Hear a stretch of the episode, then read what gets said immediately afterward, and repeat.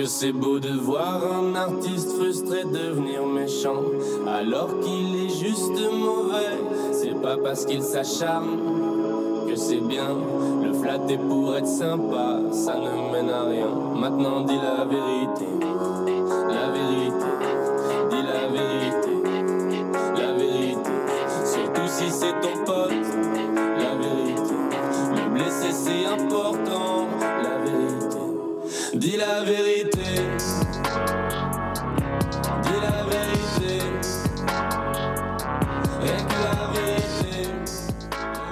C'est important. Aujourd'hui, on va parler de fake, les gars.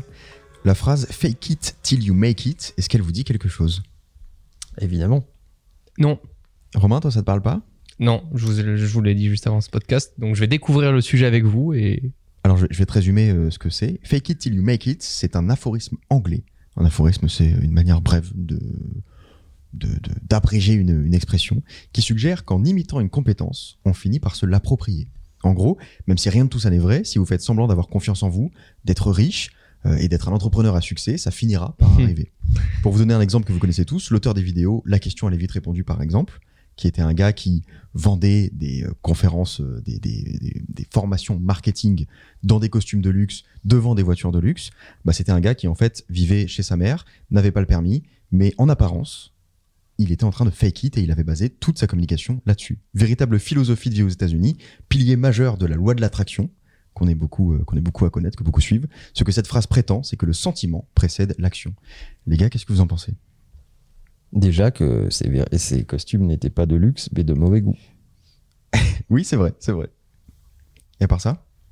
Je pense que ça peut t'aider psychologiquement à, à faire le premier pas.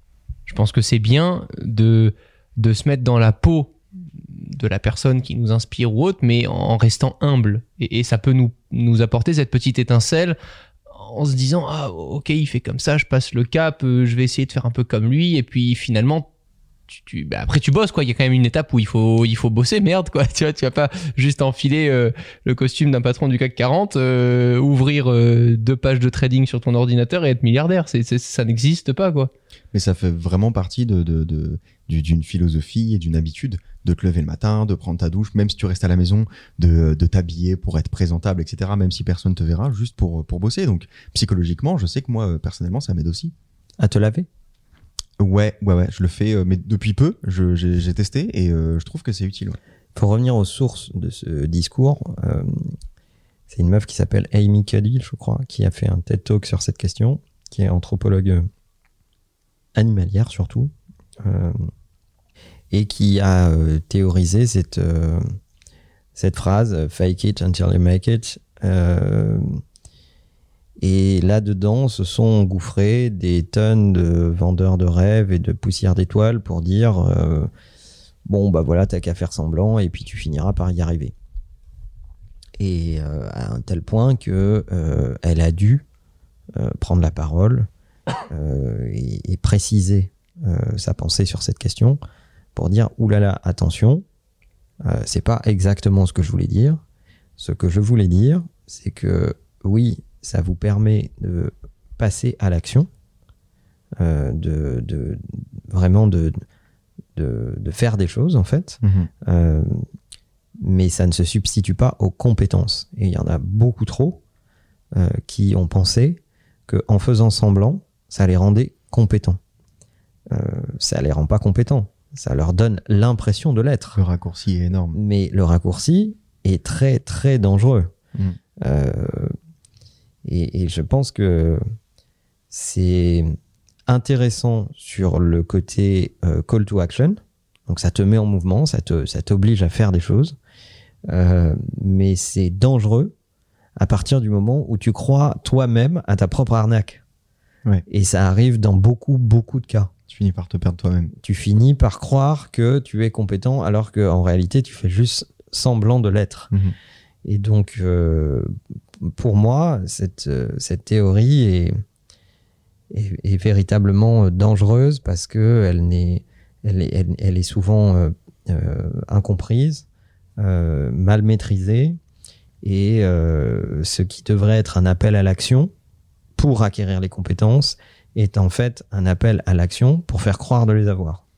Je crois que à l'origine, c'est c'est vraiment pas euh, une solution à l'incompétence, mais c'est une solution au manque de confiance.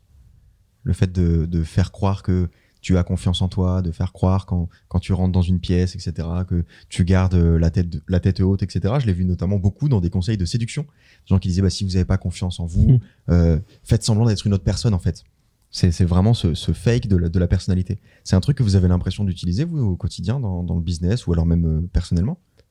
Moi, ça résonne plutôt avec le côté théorique vs pratique. C'est-à-dire que ce que vous me dites là, j'ai plus le sentiment du coup au quotidien parfois, euh, ça m'arrive pas tout le temps, mais quand il y a un sujet qui m'intéresse, sans le travailler en profondeur, j'ai rapidement besoin de tester un petit peu, de, bêta-tester le truc, de, rentrer dans la pratique du sujet, même si je maîtrise que dalle, euh, quitte à, perdre un petit peu d'énergie, un peu de temps, mais au moins pour, pour comprendre du pourquoi je dois apprendre pour arriver à quel, à quel degré euh, d'excellence ensuite dans la pratique. Ça, ça résonne plus dans ce sens-là. Au quotidien, non, je trouve ça très dangereux. Euh, Il y a des choses, euh, ce qu'on peut appeler des variables dans ton business que tu n'as jamais faites, et quand un client te le demande, tu peux par assurance dire oui, oui, ça, on, va savoir faire. Mais le fait de on sait faire, bah, si derrière tu te prends la question de vous m'envoyez des exemples, tu fais quoi?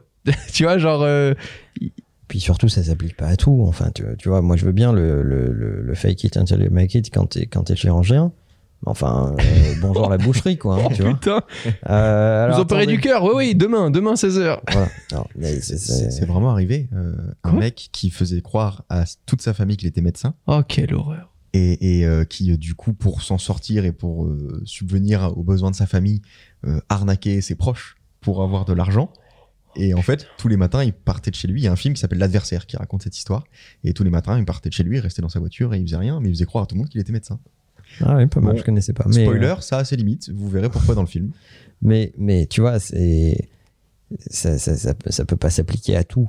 Mais euh, moi, la, la seule chose de positive que je, je, je trouve à cette théorie, c'est le fait de te mettre un coup de pied au cul euh, et te dire, bon, bah, essaye, même si c'est imparfait, essaye, et, et surtout, mets-toi à apprendre vite. Parce que ce qu'on oublie de dire, c'est que la partie fake, elle peut pas durer une éternité. Ouais. Euh, si, tu fais semblant de savoir à peu près un truc, ça ne marche que si tu fréquentes des gens euh, qui euh, ont un niveau de connaissance relativement bas et qui ne te challenge pas. Mais si tu es dans les bonnes, dans les bonnes zones, avec des gens qui sont capables de te challenger sur tes connaissances, eh bien, ça, ça, ça va pas faire illusion très longtemps.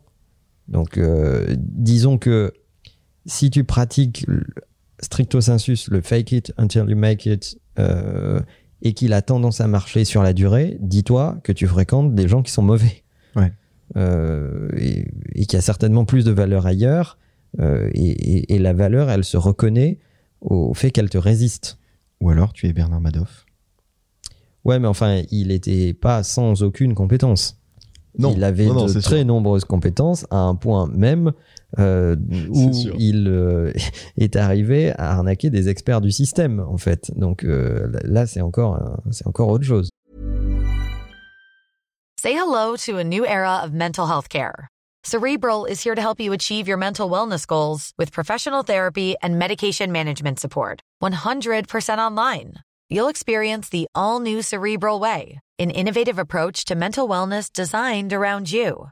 You'll get a personalized treatment plan from a therapist, prescriber, or both in a safe and judgment free space.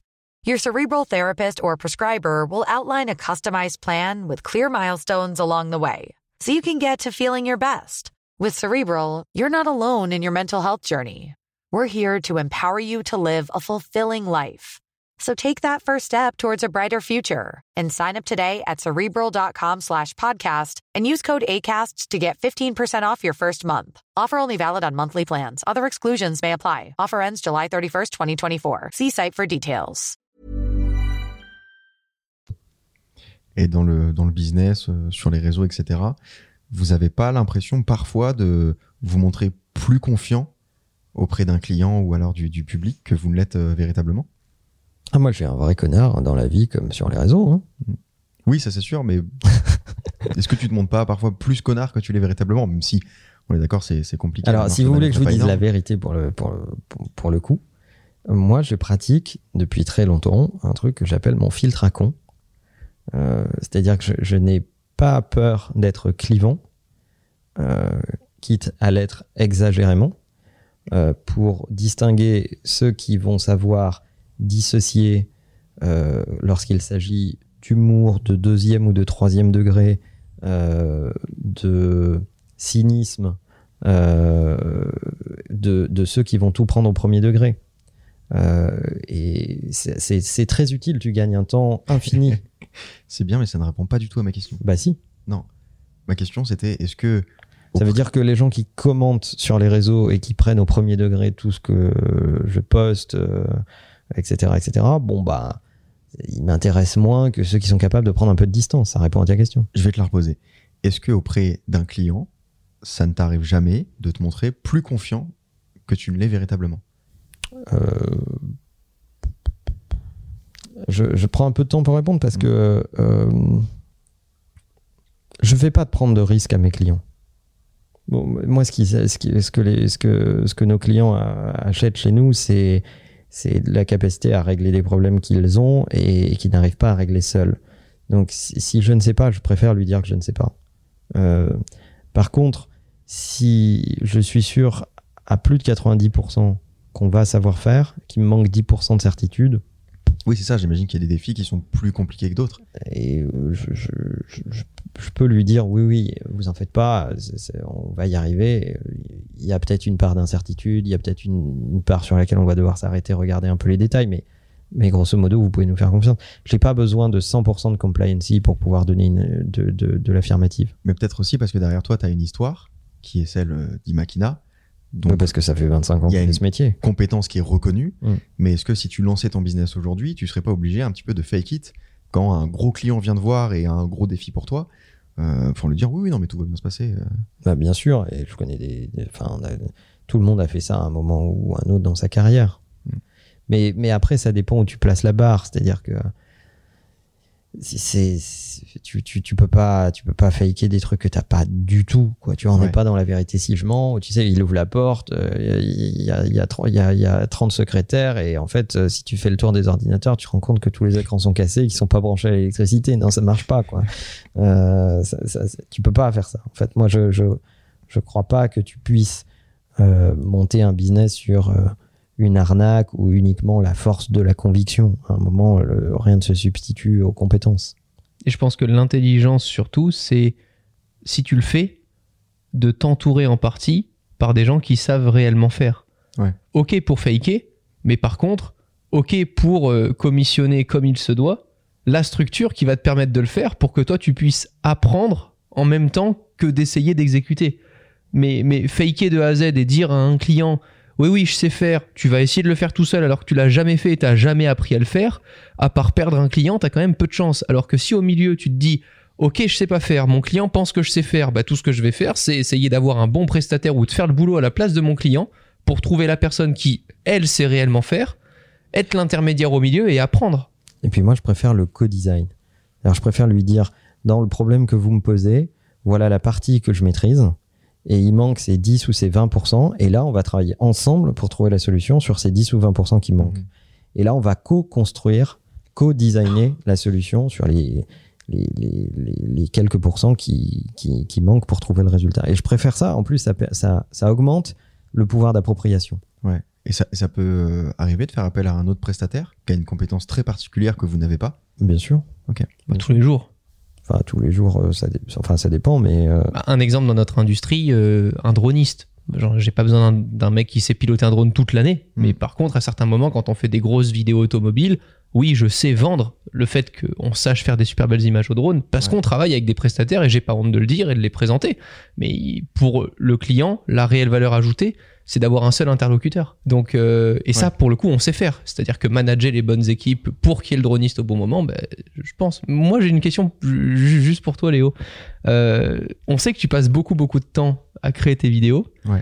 Parce que tu détestes justement ce côté euh, j'explique ou je dis quelque chose que je ne maîtrise pas à 600%. C'est, c'est ce qui parfois nous frustre un petit peu. hein. C'est le rythme des vidéos euh, avec ta communauté. hein. Je, je suis pas le seul à le dire. hein. Ta communauté aimerait plus de vidéos.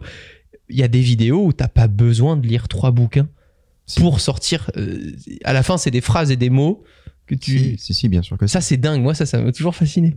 toutes les vidéos n'ont pas besoin de ça, mais, mais les vidéos pour lesquelles je prends ce temps euh, en ont besoin. Elles en ont besoin parce que si je lisais pas ces livres-là, euh, bah, ce serait pas du tout le même propos. J'aurais pas le, le- même recul.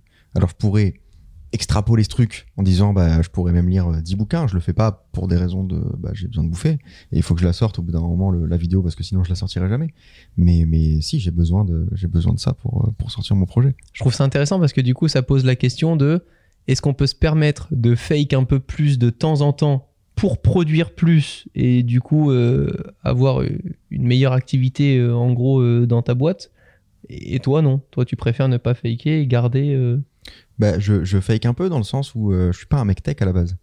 Je suis pas un gars qui a des compétences informatiques, qui a fait des études, qui connaît les caractéristiques par cœur, etc.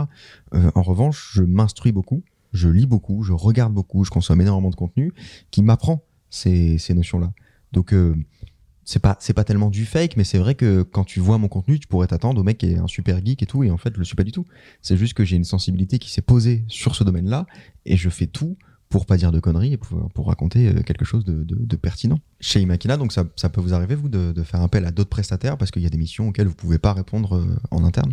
Alors, chez Imakina, oui, ça peut arriver sur des expertises vraiment très spécifiques. Euh, il te faut un consultant qui a déjà travaillé dans l'industrie des FMCG sur des boîtes qui avaient un problème de retournement sur le marché mexicain.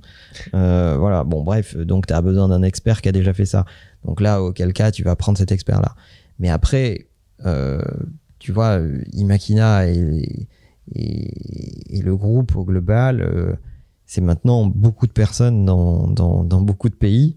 Euh, on, a à demeure une quantité d'expertise euh, vraiment folle. Moi, j'en découvre tous les jours. Euh, et, au final, on se rend compte qu'on a une quantité d'expertise en interne assez incroyable. Après, créativement, on va parfois chercher des, des, des compétences créatives ou des sensibilités créatives qui, qui viennent compléter le travail de la direction de création qui est fait chez nous. Donc on va aller chercher un photographe pour sa touche particulière ou son, son, son sens particulier de ces sujets-là, euh, dans ces ambiances euh, de lumière-là ou des trucs comme ça. Enfin, tu vois, ça, ça peut arriver. Mais, euh, mais bon, voilà. Maintenant, avec notre actu récente, c'est, tu vois, 50 000 personnes, 50 pays, quoi. Ouais. Ça fait, ça fait pas mal d'expertise à, à la maison, quoi.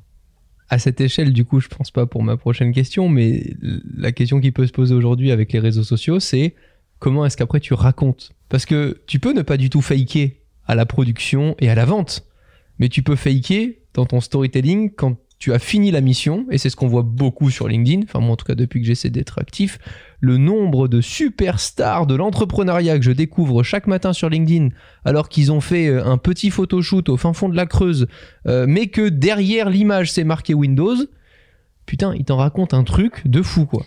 Alors j'aimerais rebondir là-dessus. Fake it until you make it. Je crois que cette phrase représente tout le gouffre dans lequel s'enfonce ma génération et la tienne, euh, Romain. Non pas que j'ai quelque chose contre la phrase en elle-même, mais contre l'interprétation qu'on en a fait au fil du temps. Elle est devenue l'incarnation de toute la facilité après laquelle on court en permanence. Celle qui, par exemple, euh, les gens utilisent sur leur profil Instagram pour faire croire que leur vie euh, est parfaite. Or, dans Fake it till you make it, fake it n'est pas une fin. C'est un moyen. C'est littéralement l'idée, non pas de faire croire aux autres, mais de se feinter soi-même pour finir par parvenir à débloquer une compétence, un bien, un succès difficile d'accès. La raison pour laquelle c'est difficile d'accès, c'est que ça demande de s'élever par rapport aux autres. Pas dans l'apparence, mais dans l'action. On n'obtient jamais rien sans action. Le problème avec cette, avec philosophie, vous reconnaîtrez ma patte avec le problème avec, c'est qu'elle est détournée de son ambition originale et les gens finissent par vouloir le titre du poste et les fé- félicitations sur LinkedIn dont tu parlais Romain qui vont avec sans le travail. Mais la vie ça marche pas comme ça. Si vous passez votre vie dans le mensonge, ça va finir par se voir comme tu le disais Manuel, vous allez perdre la confiance des gens et plus grave encore, perdre confiance en vous-même. On peut pas l'en empêcher. Écrire, on peut pas l'en empêcher, Léo.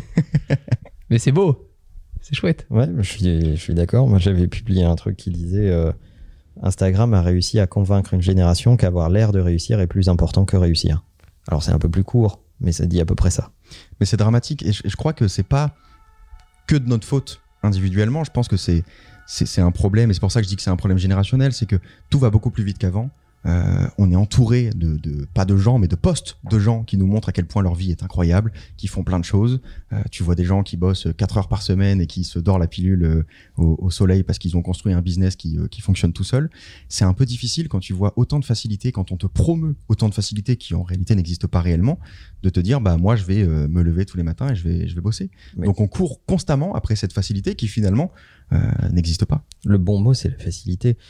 Je, publie de temps en temps sur Instagram euh, ce que j'appelle mes inspirations. Pourquoi? Parce que euh, on me demande souvent, euh, tiens, d'où vient cette réflexion, etc. Donc du coup, j'ai décidé de rendre hommage aux gens que je lis ou que j'écoute en publiant des extraits vidéo de, leur talk ou de leurs conférences publiques euh, et, essayer d'intéresser d'autres personnes à, à lire leur travail ou à aller regarder ce qu'ils font. Et il n'y a pas longtemps, j'ai publié un, un- un morceau d'une conférence de Simon Sinek, qui est un Mhm. mec que j'adore et qui en plus est un pote euh, par ailleurs. Euh, et en fait, il, il parle du fait que le, le- le- les gens euh, aujourd'hui veulent aller vite, surtout, et notamment votre génération à vous, qui a cette fameuse expression je veux avoir un impact. Dieu seul sait ce que ça veut dire, mais je veux avoir un impact sur les choses. Et euh, et t'es là, tu discutes avec eux, tu leur dis ah tiens alors comment ça se passe dans le boulot, tu es arrivé dans la boîte, etc. etc. J'ai- L'impact est et, évident. et, ils- et ils te disent euh, ah pff, je pense que je vais démissionner. Je dis, Mais c'est pas vrai, mais pourquoi, euh, etc. C'est ah ben pff, je comprends pas, j'aimerais avoir un impact sur les choses. Tu leur dis mais t'es là depuis t'es là depuis six mois. Ouais. Tu vois, c'est- ça n'a aucun sens. Et en fait, l'impact, c'est un peu ce, ce, ce, ce- ce climax-là, c'est le haut de la montagne, et ils en oublient que entre le sommet et le- la vallée, il y a la montagne elle-même, en fait. Mm. Et, et, et à vouloir euh, avoir euh, le, le résultat sans connaître le chemin et, et, et toutes les difficultés de ce chemin, et tous les errements que ça implique, le fait de, de se tromper, de se gourer, de revenir en arrière, etc. etc. En fait, euh, c'est facile à comprendre quand c'est dit comme ça, mais, mais c'est dur à intégrer. Il faut aimer le chemin plus que la destination. le problème c'est qu'on a envie de se battre contre le temps mais tout prend du temps Et il y a, je suis d'accord avec toi, et il y a euh, plein d'études qui démontrent que tu peux euh, ressentir de la satisfaction euh, à atteindre plus rapidement des résultats, mais cette satisfaction n'est pas durable. Euh, il n'y a pas de raccourci euh, pour apprendre ce que c'est que l'épanouissement, euh, le, sentiment du devoir accompli, la joie de atteindre un objectif difficile en équipe. Il n'y a pas de raccourci pour ça. Mhm. Ça, ça prend du temps. Et ça s'apprend avec le temps. Et je pense que face à ce que j'appelle l'instant generation, celle qui swipe pour draguer au lieu d'aller à un rendez-vous, de se sentir mal à l'aise et de pas savoir ce qu'elle a à dire, Ouais. euh, eh bien, euh, euh, c'est- il n'y a, y a- il y a pas de raccourci pour ça en fait. C'est un, processus euh, itératif, chaotique, euh, dans lequel tu prends des coups, euh, tu, es mal à l'aise, tu vis des situations désagréables, tu dois te surpasser, tu dois aller contre, euh, euh, contre tes, tes instincts et contre la facilité pour, pour arriver à surmonter tout ça. Et beaucoup de gens veulent les résultats de ce, qu'ils, ce dont ils rêvent, ce qu'ils ambitionnent d'atteindre, sans jamais faire face, les yeux dans les yeux, à leurs peurs, à leurs limites et à leurs difficultés. D'autant qu'au bout d'un moment, le fake it n'est plus une volonté, je crois que c'est une drogue. Et que ça devient une réelle habitude qui est dangereuse. Euh, au bout d'un moment, vous vous persuadez vraiment que vous êtes la personne que vous prétendez être. Le problème avec ça, c'est que la gratification, les jolis messages que vous allez recevoir, etc., les félicitations des gens, que ce soit pour une nouvelle photo que vous avez mis sur Instagram avec un filtre qui ne vous ressemble pas du tout, ou alors que ce soit, euh, oh, j'ai travaillé sur tel projet qui n'existe pas réellement et qui, qui ne sortira jamais sur, sur LinkedIn, la gratification que vous ressentez à ce moment-là, elle est sincère. C'est-à-dire que même si le projet n'existe pas, même si vous savez au fond de vous pertinemment que la photo que vous venez de poster, elle est complètement retouchée et ça ne vous ressemble pas, vous recevez ces félicitations comme étant extrêmement sincères. Et vous avez l'impression d'être devenu cette personne entre-temps. C'est souvent justement raccordé avec le fait d'annoncer avant de faire. Je Ouais. trouve qu'on parle là beaucoup du, du fake pendant, mais le fake euh, dans notre génération avant de faire est juste colossal. Le nombre de personnes qu'on peut croiser et qui te disent Alors, euh, tu vas faire quoi? Euh, C'est quoi les prochains trucs dans les prochains mois? J'ai pas envie d'en parler, ils sont pas faits. Je- je- je- Enfin, moi, c'est un truc que je déteste quand en soirée on me dit Et alors, euh, les next steps, c'est quoi? Bah, parlons de ce que je fais déjà aujourd'hui. J'en chiche tellement pour faire ce que je fais aujourd'hui. Pourquoi t'as envie de savoir ce que je vais faire dans trois ans? C'est le syndrome du rappeur qui dit euh, ça, ça arrive fort. C'est exactement ça. Et puis rien n'arrive. Et moi, je trouve ça dramatique, les gens qui sont toujours là. euh, Moi, j'adore les gens qui disent T'es pas prêt pour mon nouveau projet. Vous êtes pas prêt, ça arrive fort. Mais c'est très vrai. hein. Et, je trouve que le. Et malheureusement, beaucoup. Vraiment, si vous fermez les yeux deux secondes, que vous vous repassez euh, le mois dernier, ça vous est au moins arrivé une fois. Et à tous, pourquoi? Et, et moi, le premier. J'aime de temps en temps exagérer un peu le truc et autres parce que ça me conforte et ça me fait plaisir. Mais ça, c'est aucun rapport, c'est parce que tu es du Sud. Bon, peut-être. Euh, mais on le fait tous et il faut s'en rendre compte. Parce que ça, c'est, je pense, vraiment un poison parce que t'es plus en train de culpabiliser, de te dire putain, maintenant que j'ai fait ça, et puis tu, tu, tu, tu fais rien. Tu, as peur de pas faire ce que t'as annoncé, euh, ce qui va arriver dans six mois et que t'avais même pas prévu. T'avais juste pris un verre de trop et t'as annoncé un truc qui, qui tu venais d'avoir l'idée. Mais ça, c'est souvent quoi. C'est d'ailleurs une règle de développement personnel fondamentale qui dicte, plutôt que de dire aux gens je vais arrêter de fumer, dis je ne suis pas un fumeur. Parce que si tu dis aux gens je vais arrêter de fumer et que dans la soirée ils te voient fumer une clope, ça va pas les choquer, ils vont se dire bon, il a pas encore arrêté mais euh, il va le faire. En revanche, si tu dis je ne suis pas un fumeur et que dans la soirée ils te voient te griller une clope, là ça va pas sonner de la même manière. Oui, je trouve très vrai ce que tu as dit tout à l'heure sur l'histoire des commentaires et c'est ce qui euh, est très dangereux aujourd'hui on en a déjà parlé dans, dans le concept d'extimité, etc. C'est que tu peux arriver à faire croire à une situation particulière avec euh, le bon poste, la bonne photo ou je sais pas quoi. Et, euh, et en fait, euh, les gens vont réagir à cela et te féliciter ou, ou t'encourager sincèrement. C'est-à-dire que eux font acte de sincérité, mais la réalité, c'est que le poste est lui-même une arnaque. Hmm. Et donc, tu reçois un élan de sincérité face à une arnaque. Et je comprends pas comment tu peux te regarder dans les yeux, en fait. Euh, et il y a des gens qui arrivent à dealer avec ça tous les jours sans aucun problème. D'autant que je crois qu'en termes de performance, au bout d'un moment, dans un monde où tout est fake, l'authenticité est un super pouvoir. Bien sûr. Euh, je pense à Lena Situation, qui, fait un, qui dans son contenu est extrêmement authentique. Alors après, ça reste une influenceuse, donc euh, elle montre euh, pas certainement pas tout, etc. Mais ça, c'est c'est un choix de, de contenu. Mais elle montre une authenticité qui est folle, qu'on n'avait pas vu à ce jour euh, sur YouTube. Elle se dévoile énormément sur Internet et ça marche. Et je, je crois que le, la raison du succès de Lena Situation, c'est exactement cette authenticité-là. Oui, je suis d'accord. Il y a une forme d'authenticité. Il y a une forme. Elle assume l'imperfection. Ouais. Euh, combien de fois dans ses contenus elle dit ah, aujourd'hui j'ai une sale gueule, j'ai des boutons, euh, etc., etc. Bon, bref, euh, elle, en, elle en parle assez souvent et, et sans complexe.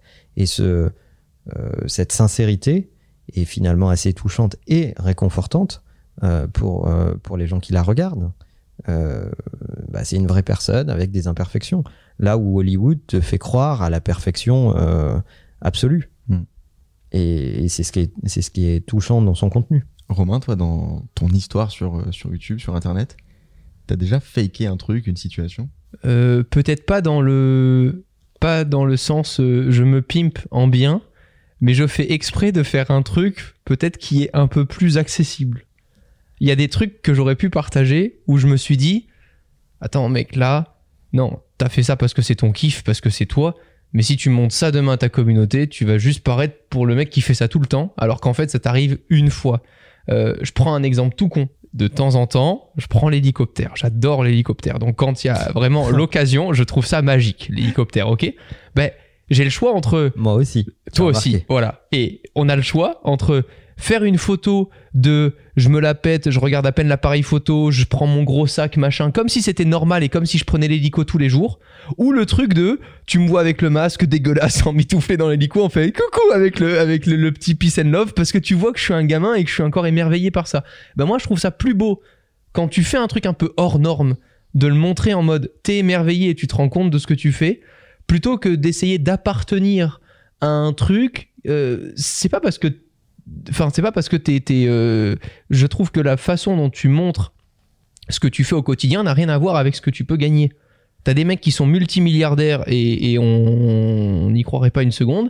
Et il y a des gens qui ont pas du tout un sou et qui se font passer pour des milliardaires, mais m'as-tu vu? Et je trouve que ça, c'est quelque chose à vraiment dissocier. Ouais, mais je pense que ça se détecte assez vite hein, quand même. Bien sûr, mais dans notre euh, génération, ce qui est malheureux, c'est que beaucoup se font avoir. Combien de gens m'ont dit non mais vraiment les gens de la télé-réalité c'est parce que tu t'en rends pas compte, mais ils gagnent vraiment une fortune. J'y ai été. Enfin, j'ai été dans des voyages La avec eux. Quoi? Non, mais Ah, c'était toi dans Secret Story? j'ai été dans certains voyages où ils étaient là et, et vraiment ils sont heureux de te raconter qu'ils sont payés 500 euros quand ils font un poste en collaboration avec 2 millions d'abonnés. Mais parce qu'ils en font deux par jour. Et les gens vont se dire, mais attends, 1000 euros par jour, c'est... Mais en fait, non, parce que le mec, il en dépense une fortune euh, pour le faire, parce qu'il sait rien faire. Il sait pas prendre sa photo, il sait pas la retoucher, il sait pas la publier, donc le mec il paye un community manager, un photographe, et, et tout est un fake, tout est un truc qui tient sur un château de cartes. Et quand j'ai vu ça, j'ai fait mais waouh, c'est dingue. Et en fait, tous les gens que tu vois avec les gros sacs Louis Vuitton et autres, en fait, ils se les font offrir par des distributeurs. C'est pas du tout Louis Vuitton qui en a quelque chose à foutre d'être sur la photo du. Donc quand tu te rends compte du, du, du, du backstage, ce qui est dramatique, c'est que ça marche vraiment. Et c'est pour ça que ça en fait un sujet de podcast. Parce que ce qui est dramatique, c'est que ça marche. Euh, La notion, je pense que c'est la durée, la durée de vie euh, que tu veux avoir euh, Ouais. publiquement. Ça marche à court terme. à long Exactement. terme, C'est plus difficile. Même à moyen terme, ça marche. Il y a des gens, ça fait 10 ans qu'ils le font et, et ça fonctionne. Alors, les plus intelligents arrivent à profiter de ce côté fake du départ pour en faire finalement quelque chose de bien parce qu'ils ont quand même à un moment, ils se sont quand même dit, tiens, mon cerveau, faut que je m'en serve. Mais quand tu t'en sers vraiment pas et que tu fais fake de A à Z, ça rend rien, quoi. Non, mais l'exemple parfait, c'est qu'on a vu récemment encore aux US des euh, studios où il y a des faux avions privés euh, où le meilleur exemple c'est MrBeast quand même. MrBeast qui fait gagner euh, 10 000 euros, 20 000 euros, 1 million d'euros. Euh, Non, il a pas des billets euh, avec réellement un million d'euros. Enfin, en fait, c'est juste interdit. Tu, tu peux pas retirer autant d'argent comme ça en cash. C'est pas juste pas possible. Donc oui, il y a des virements qui sont faits après. Oui, il y a un comptable qui va compter correctement et qui va avoir un IBAN avec une facture, avec. C'est ça qui est fou. Mais les gens, ils se disent vraiment, ah, ils sautent dans une piscine d'argent. Tu vois, ça c'est c'est ouf. Mais moi je trouve ça cool parce que MrBeast du coup le raconte de façon authentique et tu tu tu tu, tu sais la, réalité. Mais si tu t'y intéresses pas vraiment, c'est c'est euh, c'est assez bien foutu pour que ça tienne la route quoi. Bah, par exemple, euh, Manuel fait croire à tout le monde qu'il n'a que 45 ans. J'ai pas 45 ans, connard. T'es un bâtard, il en a 38. Je veux mes primes, tu fermes ta gueule. On en parle de ton setup, toi, dans ta cuisine, euh, avec euh, tes quatre trépieds qui tiennent sur des livres pour faire ta putain de photo iPhone incroyable où on dirait vraiment que tu t'appelles Marques Brownlee. Dans ma cuisine Euh, Genre sur la table à manger et tout, là, les, les, les setups récents, là, où on voit la super belle photo de l'iPhone dans- dans sur, ma- le, sur le marbre. Dans ma salle à manger Ouais, voilà. Ouais, bah, par exemple, ouais, tu, tu verrais l'envers du décor quand je tourne, euh, quand je prends des photos, c'est horrible, il y a des trépieds partout et tout, mais ça, ça on le montre pas, ça a peu d'intérêt en fait. Et t'es en caleçon. et je, et je vais te dire même, alors ça par contre c'est très bien que tu le dises, parce que Romain pendant très longtemps filmait ses vidéos en caleçon, Oh, quel bâtard. parce que ça ne se voyait pas C'est vrai. à la caméra, il était en caleçon dans ses vidéos. Dans le meilleur des cas. Et, et, et, et, il y a pas, il y a pas une ou deux fois Qu'est-ce qu'il a raconté où t'as fait genre qu'on t'avait envoyé un produit ou qu'on t'a sponsorisé, et c'était pas vrai. Ah, mais alors. alors. Alors. Il se trouve que. euh, Tu avais quel âge? Resituons. bon, resituons. J'avais 15 ans. Et. euh, prescription. à l'époque, les vidéos YouTube, c'est. euh, euh, une fois de temps en temps des vidéos de Jojol, une fois de- des vidéos de 01net quand ils la mettaient sur leur chaîne YouTube, et je crois qu'il y avait déjà un peu Steven qui faisait du jailbreak, et Jojol aussi hein, faisait du jailbreak, hein, pour vous donner des trucs, c'est rien à voir, ok? Euh, Et on avait tous moins de 10 000 abonnés, hein. voilà, ça c'est le truc. Et euh, je me suis dit à un moment, si on veut faire comme aux US, où euh, ils reçoivent des produits pour en parler, ben je vais faire genre que j'ai reçu les produits de marque pour que les autres marques se disent ah on lui envoie des produits, nous aussi on va lui envoyer des produits. Donc oui, il se trouve que je crois que c'était l'une des premières vidéos PS5 ou Xbox un truc comme ça. J'ai dû dire dans la PS5 vidéo. à l'époque déjà, putain. Non pas putain pas du tout pas du tout non c'était la PS C'était PS3. hier en fait. Non non non Il nous excuse-moi. dit qu'il avait 15 lapsus. ans, c'était la semaine dernière. Euh, et j'ai forcément dû dire, à mon avis, une ou deux fois au début des vidéos, on est ravi d'avoir reçu le produit euh, Attends, de PlayStation. Oh, J'ai déjà- dû le dire, quoi, c'est sûr. Il y a un premier mensonge dans le on. J'étais tout seul. Il est là, il est là ton premier mensonge. J'étais tout seul, il n'y avait pas d'équipe à l'époque. Déjà, le on est un concept. Voilà, c'était ma mère qui me faisait à bouffer. Moi, voilà, ça c'est la réalité, quoi. Voilà. Bon, euh, c'est bon là? On a répondu aux questions? Bon, moi, pour me mettre à ton niveau, euh, quand je prends une photo et que j'ai un bouton qui était pas là deux jours avant, De ouf. bon, sur, sur, sur Lightroom, peut-être que je le supprime. Voilà, ça peut m'arriver. Voilà.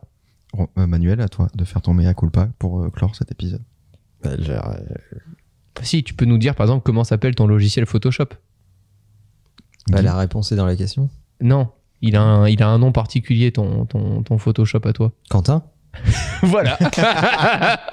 On est bon. Bah oui, et oui. Ah oui, ça c'est génial ça. Parce que tu vois les super belles photos retouchées de Manuel sur Instagram, il faut savoir que Manuel a zéro skill sur Photoshop. Euh, Pas du tout. Bah, Combien de créatifs à demeure euh, Je vais pas me faire chier à installer Photoshop. je veux dire, Quentin, que j'aime, euh, qui, est, qui, est, qui est un amour euh, et un créatif euh, talentueux, euh, quand, quand je vais m'insulter quand il voyait mes photos sur Instagram en disant c'est pas possible, euh, euh, il fait un effort, il faut les retoucher, Donc etc. t'as t'as agi sous la menace en fait. Donc j'ai- j'ai agi sous la contrainte. Donc maintenant, euh, avant de publier une photo, je l'envoie à Quentin. Il, il la retouche, il rééquilibre les couleurs, machin. Bon, il fait ses trucs à lui. Et puis, euh, et puis ensuite, je publie la photo. Et ma mère la like. voilà. C'est formidable. Bon, je suis content d'avoir parlé de ce sujet. J'avais un peu écrit justement euh, euh, comme, comme je sais le faire parce que c'est un sujet qui me, qui me tenait à Comme je cœur. sais le faire en Euh, toute modestie. Oui, bah écoute, on a décidé de pas être fake dans cette dans ce podcast, donc euh, oui, effectivement, je sais écrire. J'ai un certain talent pour l'écriture, euh, en effet, donc euh, je m'en suis servi parce C'est que bon, Léo j'avais des messages à passer. J'ai eu des problèmes dans, dans, dans mon enfance quand même. euh, Manuel, merci, c'était trop cool pour ce moi, podcast. Parce que parce que c'est vrai que quand j'ai beaucoup changé d'école à chaque fois, changé de ville, etc., Allez, c'était bye un bye. peu difficile de me faire des copains. Donc euh, oui, j'ai eu quelques problèmes.